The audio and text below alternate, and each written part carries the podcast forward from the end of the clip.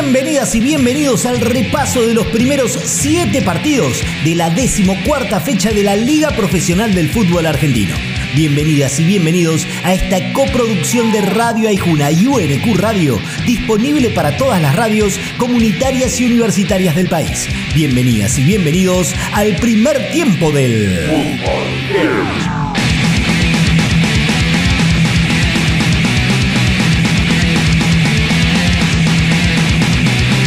Estudiantes continúan levantada y lleva ocho encuentros consecutivos sumando, de los cuales siete fueron con victoria. Esta vez lo sufrió Platense al que el pincha le ganó 2 a 1 y lo hizo caer en zona de descenso.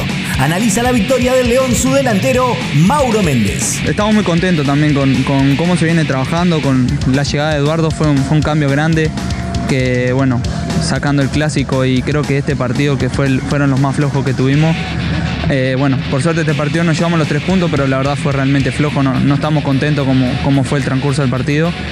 Pero hubo un cambio grande ya en el día a día, ya la, personalidad de Eduardo, que cómo transmite hacia nosotros su, forma de ser y lo que quiere es importantísimo para el jugador y, la verdad que gracias a eso se están dando los resultados. El que salió momentáneamente de la zona roja es Sarmiento, que terminó apoyándose en su arquero para no sufrir a un Godoy Cruz que lo tuvo contra las cuerdas. Fue uno a uno final, solo gracias a la tremenda actuación del arquero del verde, Sebastián Mesa. Suerte, pude, pude ahí aparecer y, mantener el equipo hasta, el último minuto.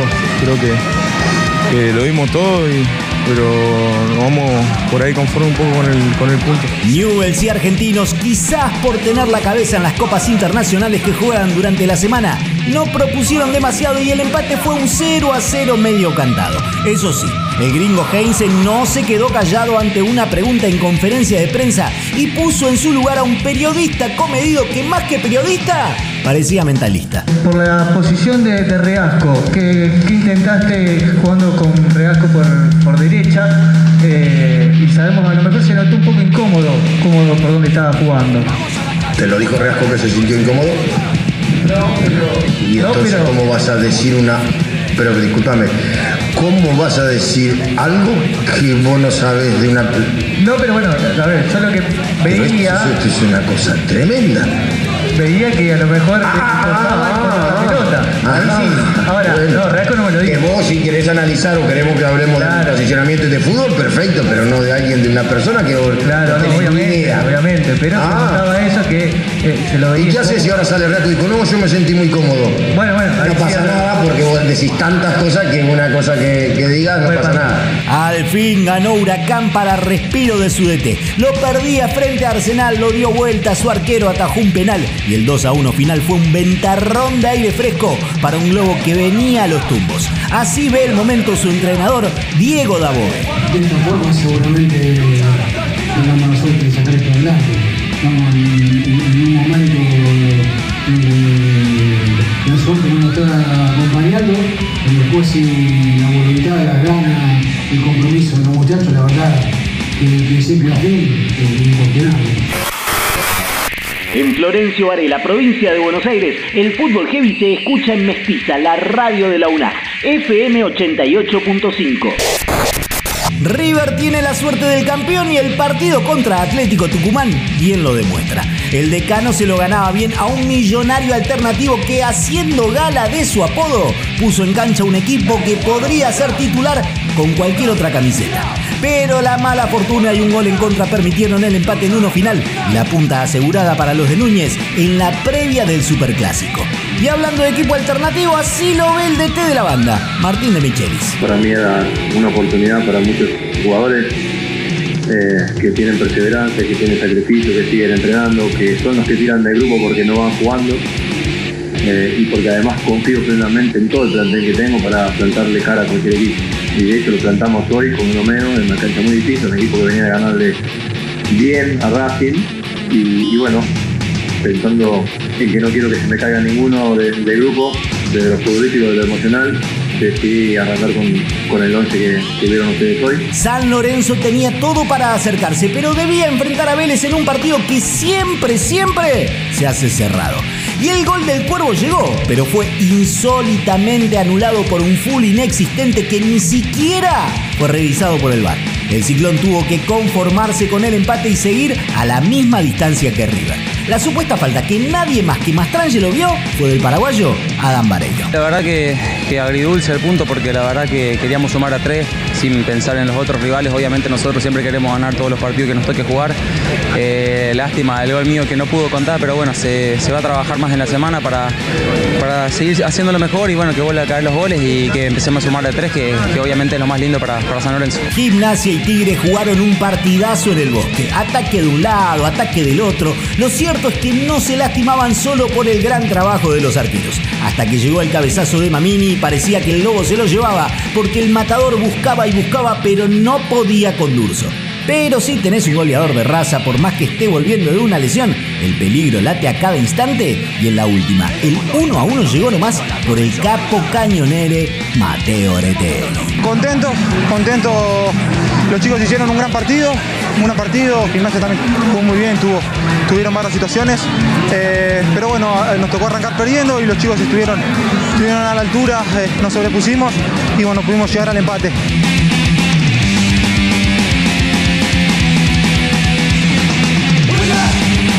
Primer tiempo suena Tungsteno haciendo Escuadrón del Trash. Después del entretiempo repasamos el resto de la fecha 14 de la Liga de los Campeones del Mundo, acá, en el Fútbol Heavy. Escucha el Fútbol Heavy cuando quieras en Spotify. Ay, Juna. Bien de acá. UNQ Radio. La emisora de la Universidad Nacional de Quilmes. Bienvenidas y bienvenidos al repaso de los últimos siete partidos de la decimocuarta fecha de la Liga Profesional del Fútbol Argentino. Bienvenidas y bienvenidos a esta coproducción de Radio Aijuna y UNQ Radio, disponible para todas las radios comunitarias y universitarias del país. Bienvenidas y bienvenidos al segundo tiempo del Fútbol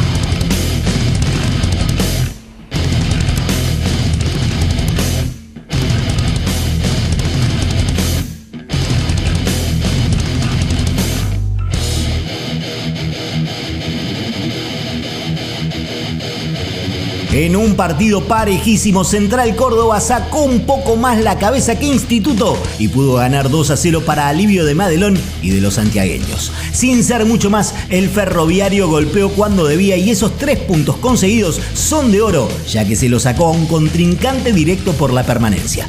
Así lo vio el defensor de los santiagueños, Fabio Pereira. La verdad que hicimos un gran trabajo, ¿eh? en una cancha durísima, un rival duro, con toda la gente a su favor. La verdad que estamos contentos porque veníamos a buscar los tres puntos y lo conseguimos.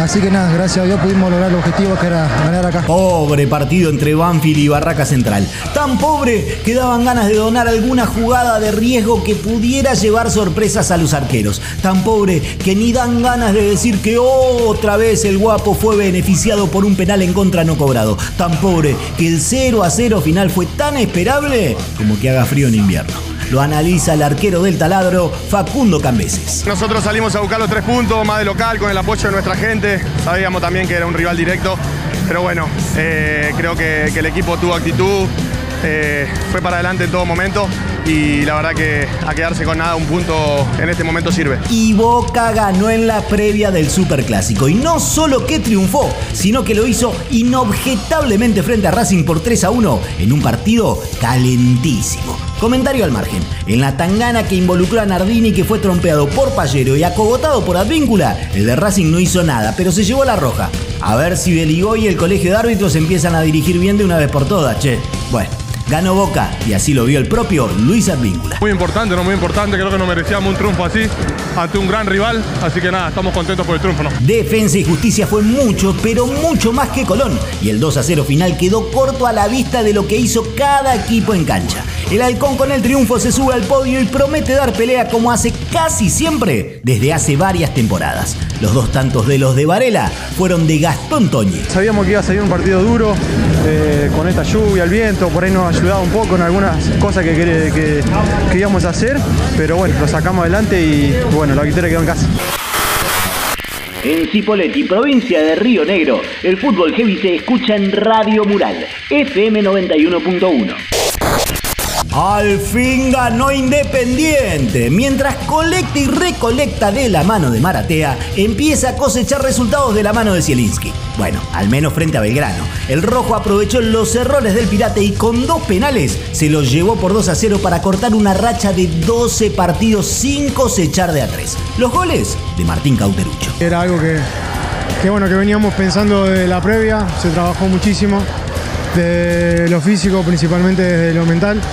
Me parece que, que es importante poder, eh, poder mantener este, este estilo de juego, ¿no? con, con mucha intensidad, ahogando al rival, más allá de que no se tuvo tanto la pelota, pero los momentos que, que nos tocó estar cerca pudimos presionar, pu- pudimos quitar y, bueno, en contrapartida le pudimos hacer daño, que eso es lo que, lo que nos lleva a bueno, conseguir este resultado tan positivo. El partido entre Unión y Lanús se suspendió porque el viento en Santa Fe arrancó casi de cuajo una canaleta de chapa y eso colgando no daba la seguridad ni para jugadores ni para hinchas. Así explicó la decisión el árbitro del encuentro, Fernando Espinosa. Se ha suspendido el partido por un problema de edilicio y una cenefa que está justo en el techo de la platea.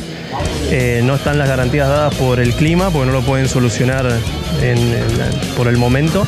Así que no está la seguridad dada tanto del municipio, bomberos y seguridad, por lo que damos por suspendido el partido. Talleres y Rosario Central se la jugaban para seguir prendidos en la disputa y los cordobeses terminaron siendo más que los canallas. Fue 3 a 1 para un tallarín que sigue prendido en el lote de los punteros. Ah, los tres tantos fueron del uruguayo Michael Santos. Es muy importante sumar de local y, bueno, creo que el partido anterior nos costó un poquito y bueno, por suerte volvimos al gol, volvimos a ganar nuestra cancha que es importante y, bueno, vamos a tener que seguir así.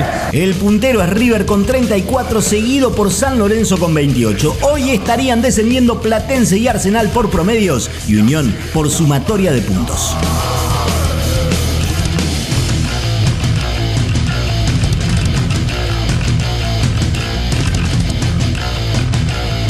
En el segundo tiempo suena Nepal haciendo Ciegos de Poder.